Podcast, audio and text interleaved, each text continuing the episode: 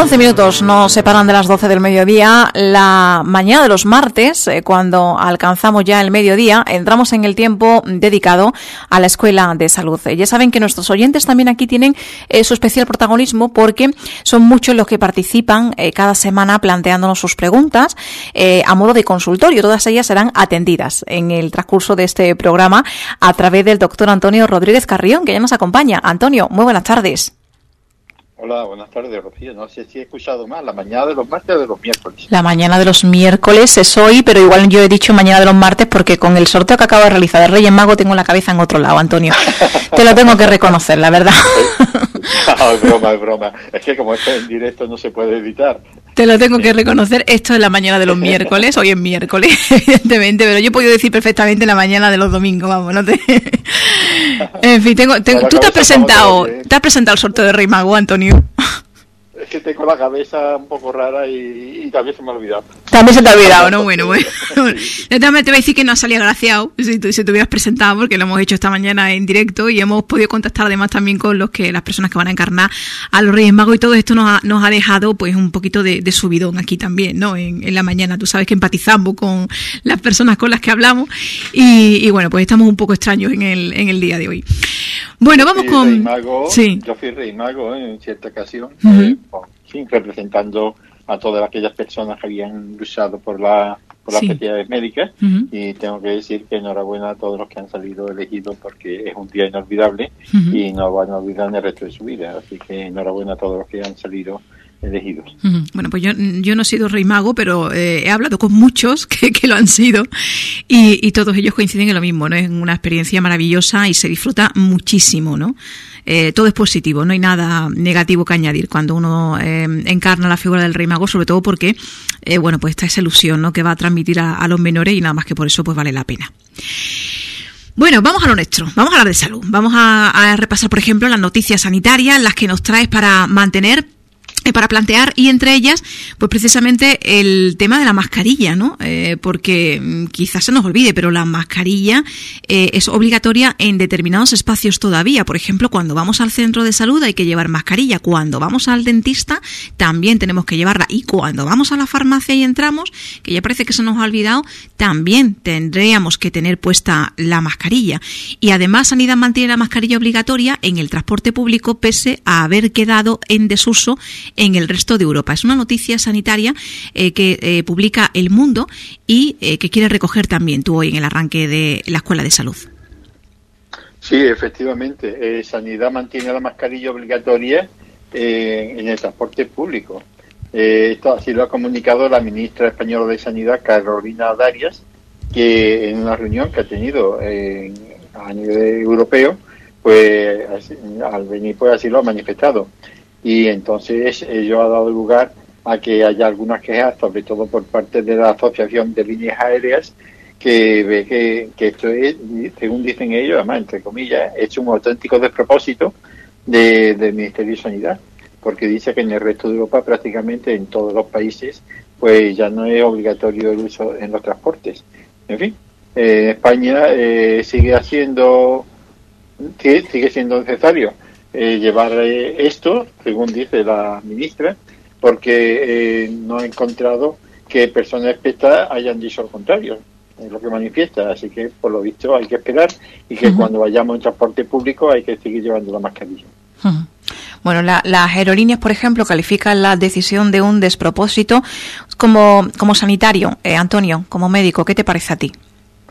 Pues eh, yo lo, eh, yo lo recomendaría. ¿eh? Yo no sé lo que dice. Yo no soy. A mí no me ha consultado la todavía la, la, ministra, pero yo recomendaría que cuando se vaya en autobús o en metro, donde está aglomerado muchas personas, y no solamente por el COVID, es por la gripe, por los resfriados, por muchas enfermedades respiratorias, que durante dos años apenas si ha habido muy poca incidencia debido a que todos llevamos mascarillas, distancia de seguridad, lavado de manos y entonces todas estas enfermedades, pues han ido, muchas de ellas, sobre todo la gripe, los resfriados han ido cambiando, han ido mutando, y entonces pues eh, la vacuna protege, ¿eh? protege mucho, eh, pero así todo, contra los resfriados no hay vacuna, porque son muchísimos los virus diferentes que lo provocan, y entonces pues eh, yo por lo menos este año, a título particular, si yo voy en, en un medio de transporte donde haya muchas personas, yo me la voy a poner.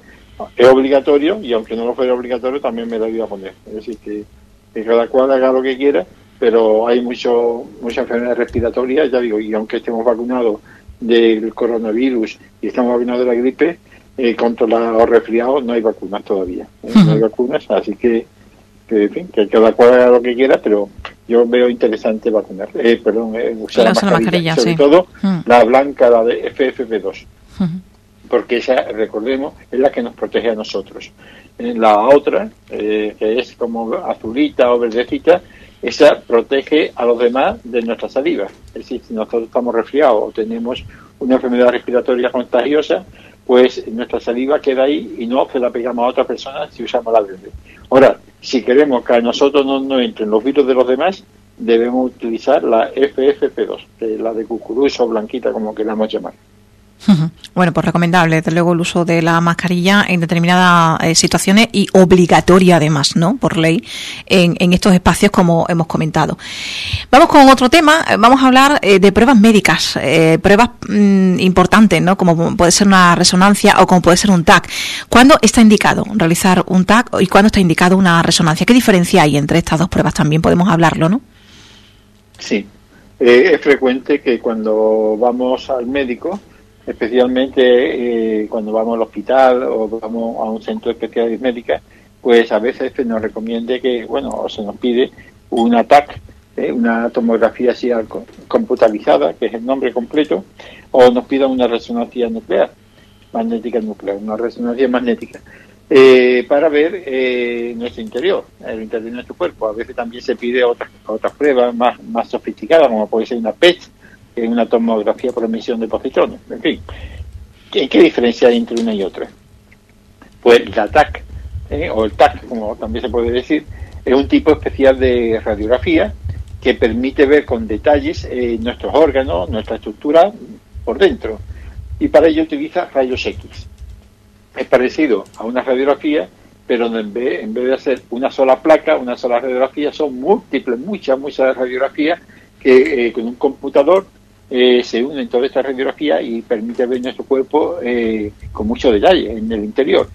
Entonces, hay que tener eh, presente que aquellas personas que se hacen un ataque están expuestas a radiaciones, a radiaciones de múltiples radiografías.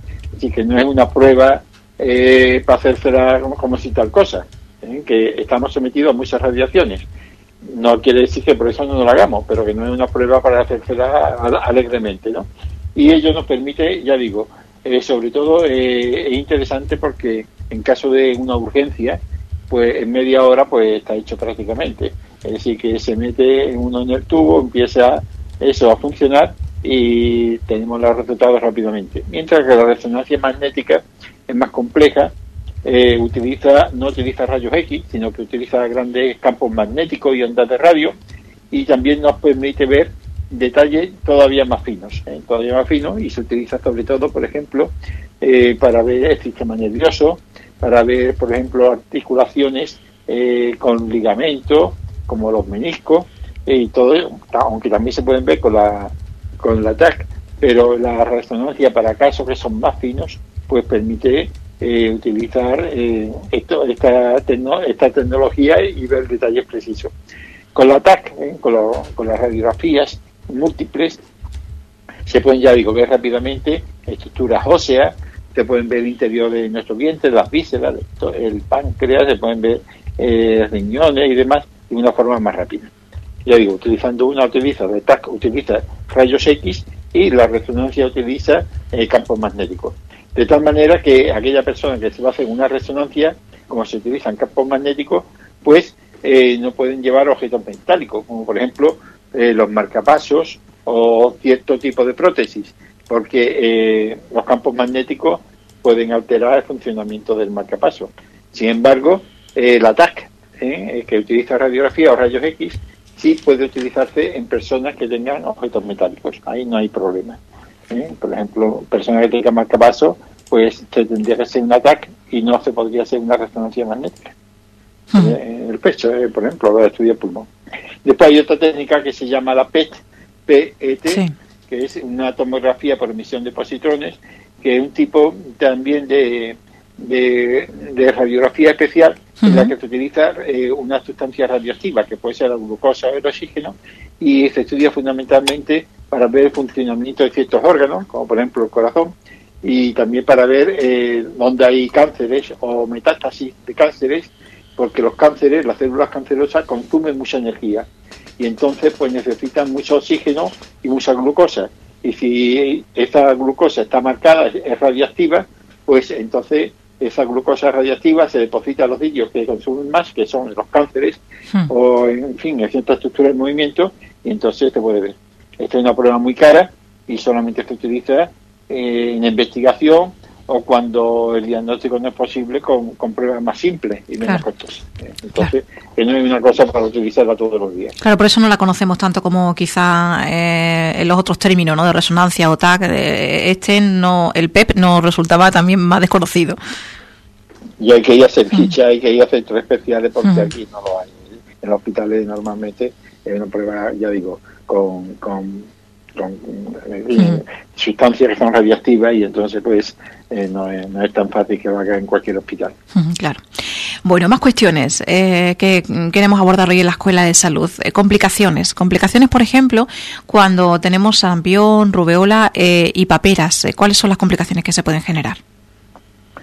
la semana pasada estuvimos hablando de la importancia de vacunarse contra la gripe, contra el coronavirus, eh, y también hablamos de la importancia de vacunar a los niños con el calendario vacunal.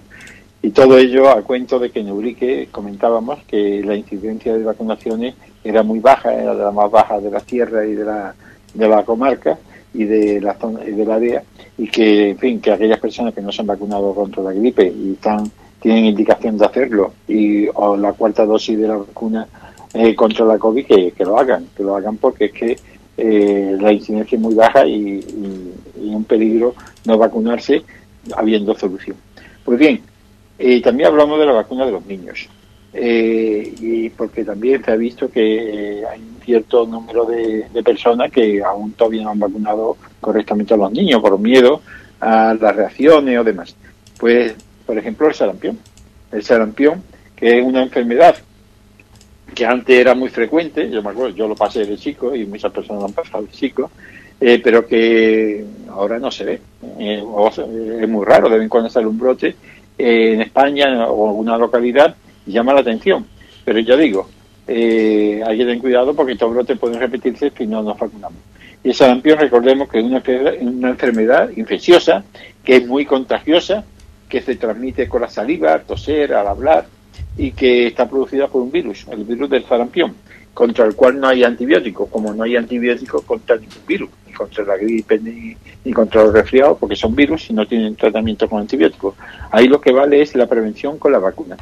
La vacuna del sarampión es muy eficaz y previene de que puede haber complicaciones, como por ejemplo, puede, eh, también puede provocar infecciones de oído, que pueden ocasionar sordera. Hay personas que son sordas por haber padecido sarampión Después aparece otra, en fin, que no es tan grave como puede ser diarrea, pero también puede, también puede complicarse con neumonías y con infecciones e inflamación del cerebro, encefalitis. Por tanto, el sarampión es una enfermedad que tiene eh, prevención y que debemos evitar en no vacunar a los niños porque lo estamos poniendo a un grave, a un, riesgo grave. fundamentalmente los niños menores de 5 años y los, y los adultos mayores de 20. También eh, el sarampión puede producir graves problemas en mujeres embarazadas y en personas que tengan las defensas bajas. ¿eh? Por ejemplo, personas con leucemia o con infección con el virus del SIDA, pues todas esas personas que tienen defensas bajas también pueden tener graves problemas con el sarampión. Bueno, pues esas complicaciones que hay que tener en cuenta y hay que tratar también. Eh, ¿Qué podemos hacer cuando una persona presenta convulsiones? Bueno, hay otras dos, eh, si te parece, comentamos también la rubiola y la papera, hmm. que también son interesantes porque somos frecuentes y podemos comentar algo. Venga. Uno, por ejemplo, es la rubeola.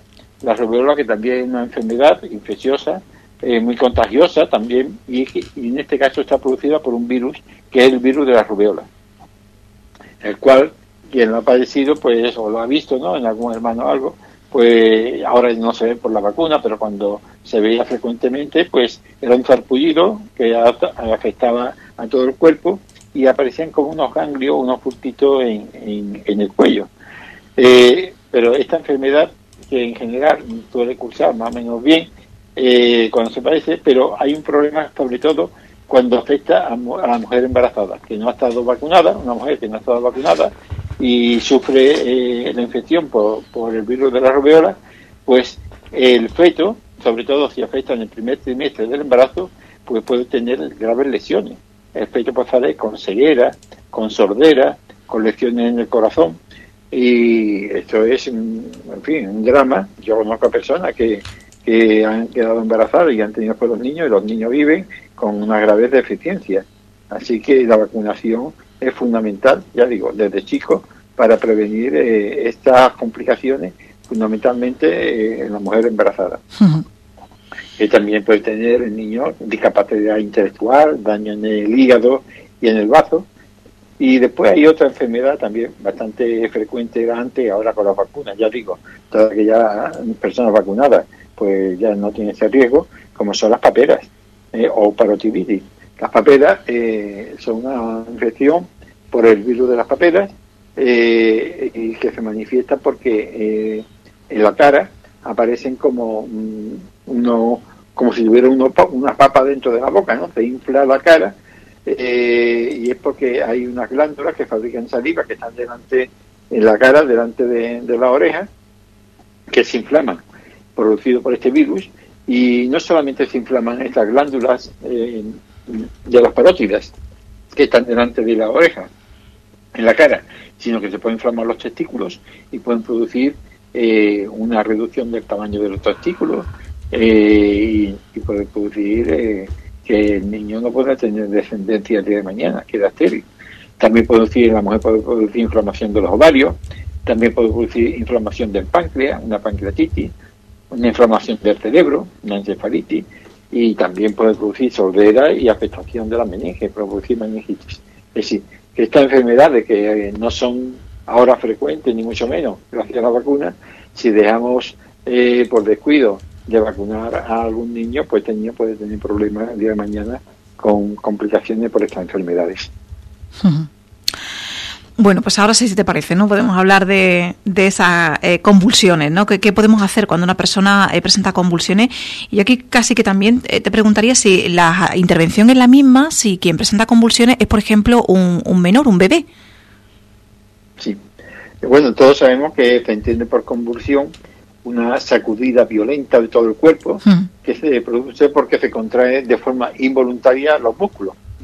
Entonces es que la persona empieza a bregar eh, sin querer, eh, involuntario, y ello pues da lugar a que estas personas muchas veces pues caigan al suelo, pierdan el conocimiento eh, y a veces pues se les relajan hasta los esfínteres, empieza, se orinan, se hacen caca, o empiezan a echar espuma por la boca, que es un cuadro muy aparatoso, muy aparatoso, y que, es relativamente frecuente, ¿eh? es decir, que, no es una enfermedad rara ni mucho menos. Eh, puede producirse, como en el caso de comunicado, en niños y en adultos. En los niños suele producirse fundamentalmente por la fiebre elevada. El niño todavía tiene su sistema nervioso, su cerebro inmaduro, y entonces situaciones como, por ejemplo, la fiebre, pues lo irrita y da lugar a estas contracciones. Después hay otras enfermedades como son la epilepsia, el golpe de calor, eh, eh, durante el embarazo la eclampsia, el tétano, infecciones, por ejemplo el tétano, da muchas convulsiones, la meningitis, el SIDA, el alcoholismo, en fin, hay muchas muchas situaciones que, dan esta convulsión. ¿Y qué es lo que se puede hacer? Vamos a distinguir entre adultos y niños una vez que vemos una crisis convulsiva, alguien que está convulsionando en la calle, en nuestra casa, en fin, en cualquier lugar, pues lo primero es mantener la calma. Y eh, porque hay que saber que una vez que comienza la convulsión no se puede detener. Así que, entonces, ¿qué es lo que hacemos? Lo más frecuente es que una convulsión dure menos de tres minutos. Y después, eh, pasado este tiempo, pues normalmente la persona se recupera totalmente. Aunque puede estar como un poquito aturdido, sin recordar lo que ha pasado y cuando la persona empieza a convulsionar, lo que hay que muchas veces nota, a veces nota un aura que le llaman, que es como escucha como discurso, como campanitas, o, veo como luces. Eh, si alguien refiere esto, hay que tener presente que puede empezar a convulsionar. Y entonces lo que hay que procurar que, eh, y se va a caer al suelo. Pues si se va a caer al suelo, hay que evitar que se vaya a golpear. Por tanto, lo que hay que hacer, si alguien comenta esto, oye, ¿qué te pasa? pues no sé, que es que me encuentro raro, pues agarrarlo y eh, ayudarle a acostarse para que no se vaya a golpear. También es importante retirar cualquier objeto que haya alrededor. Si ocurre en nuestra casa, por ejemplo, y hay cerca eh, cualquier, cualquier objeto que se pueda caer encima, al agitarse en la mesa, lo que sea, pues retirar todo el objeto alrededor de la persona porque le puede dar una patada, un manotazo y caer de encima. Eh, procurar, si estamos ya digo en casa o está, y si está en la calle, pues con una chaqueta o algo doblada, en una almohadilla o algo, debajo de la cabeza, porque va a levantar la cabeza, va a sacudir la cabeza y se puede golpear contra el suelo. También hay que aflojarle eh, la camisa o cualquier ropa que le pueda dificultar el rigor a la cabeza. Por ejemplo, si lleva corbata, si lleva el cuello de la camisa eh, abotonado, pues procurar aflojarlo para que no le dificulte eh, el rigor a la, cabeza y también aflojarle eh, la ropa del pecho, el cinturón o el sujetador para que no, no dificulte la respiración. Si ya ha pasado la convulsión y ha perdido, y tiene conocimiento, y ha perdido conocimiento, pues colocarlo de costado, en posición lateral de seguridad, con la cabeza un poquito hacia atrás, para evitar que la lengua la atragante y también para evitar que algún vómito le pueda eh, obstruir o pueda ahogar si está boca arriba. ¿eh? Toda persona inconsciente hay que ponerla siempre de costado, con la cabeza un poquito hacia atrás, para liberar la lengua y para evitar que se ahogue con un vómito. Hay una pregunta que siempre se hace, que si hay que introducirle un lápiz o un palo o algo en la, en la boca, todavía se ven algunos libros antiguos, para evitar que se muerda la lengua. Pues no hay que introducir nada. ¿eh? eh, ni, mucho menos un dedo, es decir, porque te, te quedas sin dedo, te lo va a cortar. Se ha comprobado que meterle un palito, una cuchara, cualquier cosa en la boca eh, no sirve para nada, no tiene utilidad y además puede ser perjudicial. Y en el caso que comentaba Rocío, de, de los niños convulsionando, normalmente hemos dicho que, que suele ser por fiebre. Y entonces lo, ahí lo único que se puede hacer es refrescarlo con agua tibia. No, no bañarlo en agua fría, eso no, sino que con un paño con agua tibia, refrescarlo. Tampoco darle friegas de alcohol, ¿eh? sino agua tibia, ¿eh? agua tibia y con eso pues baja la temperatura y normalmente se normaliza. Es importante tomar nota de cuánto dura la crisis convulsiva, a menos saber y si dura, si, si vemos que es una crisis que dura más de tres minutos, es conveniente acudir al centro de salud y, consultarlo con, el médico. Hmm. Eh, de todas maneras, una convulsión siempre es muy llamativa y siempre se va a ir por lo menos para que, si es la primera vez, para que vean a ver una posible causa. Así que, eh, que hay que llevar a urgencia si es la primera vez que ocurre, si existe embarazo, por supuesto, eh, si ya tiene convulsiones diagnosticadas de otras ocasiones pero estas, son, estas convulsiones son diferentes de las demás si tiene dolor de cabeza y si tiene vómitos. ¿eh? Todas estas circunstancias hacen que una convulsión, aunque ya la haya tenido en otras ocasiones, esté diagnosticado, pero con vómitos, con dolor de cabeza, si la convulsión es diferente de otra vez, eh, hay que volverlo a llevar para, para que hagan una evaluación. Claro. Bueno, pues es algo que hay que, hay que tener en cuenta también, hay que considerar.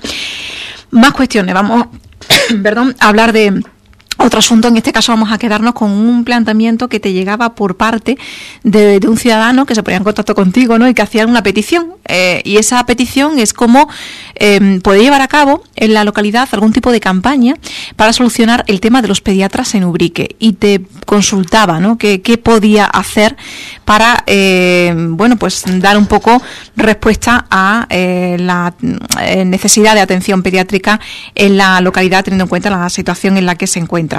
Mm, ¿Qué respuesta le damos? Bueno, esto fue una pregunta que me hicieron por WhatsApp la semana pasada. Eh, yo ya sabía que había un problema con pediatría porque ya la directora del centro de salud, en la reunión que tuvimos hace unos 10 días, pues nos manifestaba que tenía mucha dificultad en encontrar pediatras hmm. eh, y que de dos plazas que había, pues solamente estaba cubierta una. Actualmente a fecha de hoy, no sé exactamente si está cubierto ya de una forma eh, duradera, pero por lo visto es un tema peliagudo. Pero no solamente. mira, yo si te parece, Antonio, mira, em, por ejemplo, cuando me has comentado el tema, em, ahora mismo en la aplicación de Salud Responde, la aplicación del móvil, no sé si eh, de otra manera sí que se puede gestionar la cita, pero intento acceder al ámbito de pediatría para eh, gestionar una cita médica y me pone que no es posible.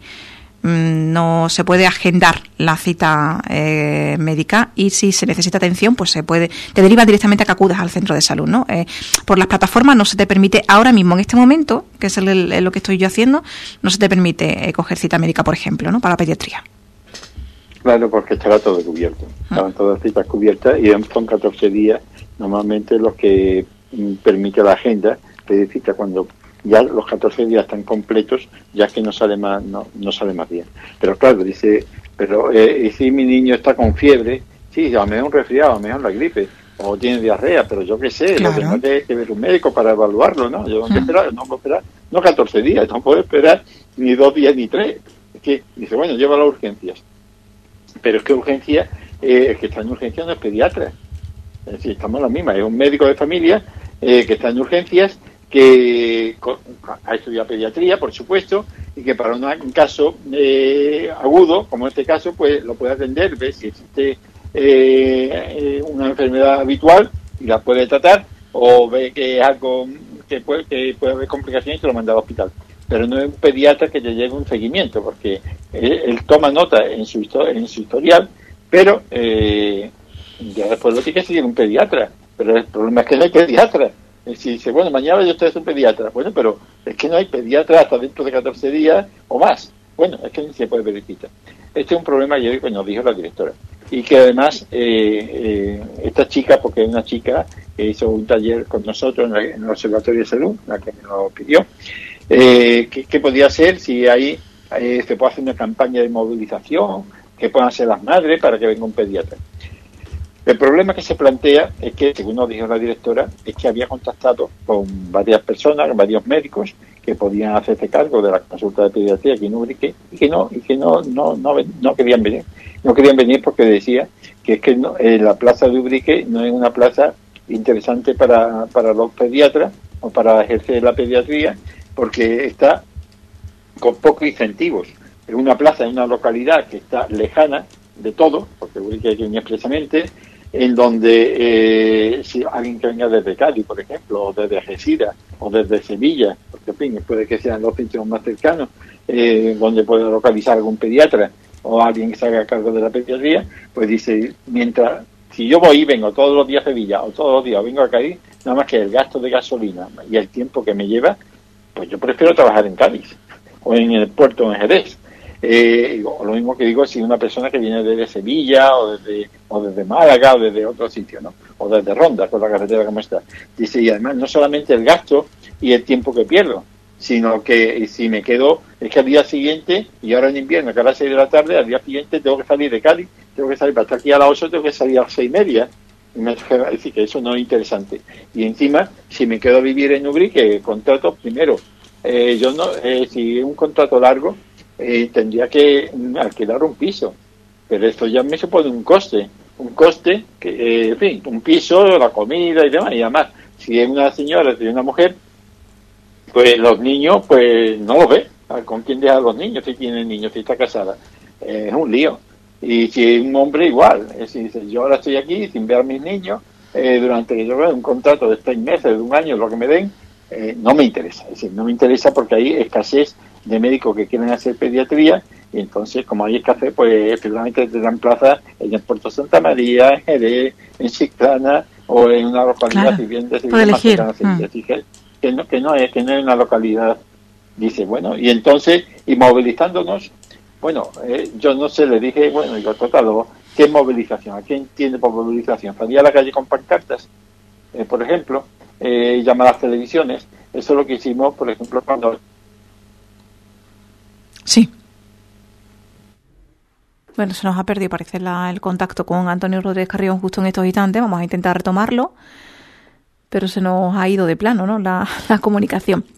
Vamos a intentar, como decíamos, retomar 12 y 40 minutos. Estamos en directo en estos instantes en la mañana de este miércoles, eh, ofreciéndoles, eh, como cada miércoles, la Escuela de Salud. Estamos eh, haciendo ese repaso a los temas que quería plantear sobre la mesa Antonio Rodríguez Carrión. Hemos hablado, pues, entre otros asuntos, de las noticias sanitarias. Hemos recogido además también las complicaciones en sarampión, rubeola y paperas. Hemos hablado de las convulsiones y estamos ahora haciendo referencia a cuestiones dentro del ámbito administrativo, ¿no? Más que de salud propiamente dicha hablando sobre la dificultad eh, eh, que eh, se encuentra a la hora de acceder a las consultas de pediatría y bueno pues la dificultad que, existe en la localidad para que se cubran esas dos plazas de pediatría ante la falta de, pediatras, la carencia que existe en la actualidad de, de pediatras. Una cuestión esta de la que estábamos hablando, como decíamos, con el doctor Antonio Rodríguez Carrión, que llegaba a petición de un oyente y eh, bueno, vamos a intentar, como decíamos, intentar eh, retomar de nuevo esa comunicación para seguir hablándoles de este asunto que era desde luego de interés. No es el único, también eh, vamos a, en la recta final de la mañana, quedarnos con otras cuestiones de interés. Eh, por ejemplo, vamos a repasar eh, lo que yo decía ayer, ese partido de fútbol de Argentina-Croacia. Seguro que nuestros oyentes quieren hablar de él y de lo que puede ser las posibles quinielas de cara a la final del Mundial. El concurso del Mundial que llegará también a la mañana dentro de unos instantes. De hecho, estábamos a punto de concluir en la Escuela de Salud con este último tema que planteábamos sobre la mesa para, bueno, pues em, eh, dar paso ya a ese concurso del Mundial y despedir así la mañana en la jornada de hoy. Una jornada en la que ha estado protagonizada, por cierto, por ese sorteo de Reyes Magos que realizamos eh, aquí en, en directo y, bueno, pues eh, ha sido el principal foco de atención que hemos mantenido durante todo, todo el día. Mm, me comentan que eh, estamos teniendo dificultades para poder hacer, acceder telefónicamente con Antonio Rodríguez Carrión de, y poder llevar a cabo la escuela de salud. Y es que al igual que la jornada de ayer, además también precisamente creo que fue en esta hora aproximadamente, eh, había dificultades, ¿no? porque eh, con líneas como por ejemplo la de Vodafone pues se habían caído y no nos permitía mm, establecer contacto. Y, y, bueno, pues eso parece ser que es lo que nos está ocurriendo también con eh, la vía telefónica que manteníamos abierta con Antonio Rodríguez para poder hablar. Bueno, pues aquí nos quedamos entonces, 12 y 43 minutos. Eh, no podemos hacer nada más, no podemos mantener contacto con él eh, vía telefónica y, ya pues difícilmente de otra manera vamos a poder contactar para poder completar ese espacio, la Escuela de Salud, que estábamos abordando en el día de hoy. Lo planteamos los temas pendientes de cara a la próxima semana y aquí nos quedamos. 12 y 43 minutos, una pausa ante las dificultades técnicas, eh, cerramos la escuela de salud Intentaremos además, a ver si es posible, que se recupere lo más rápido posible para poder llevar a cabo el concurso del Mundial, porque si no también tendremos serias dificultades para poder contactar con los oyentes y darle paso a través de ese concurso del Mundial. Intentamos volver lo más rápido posible.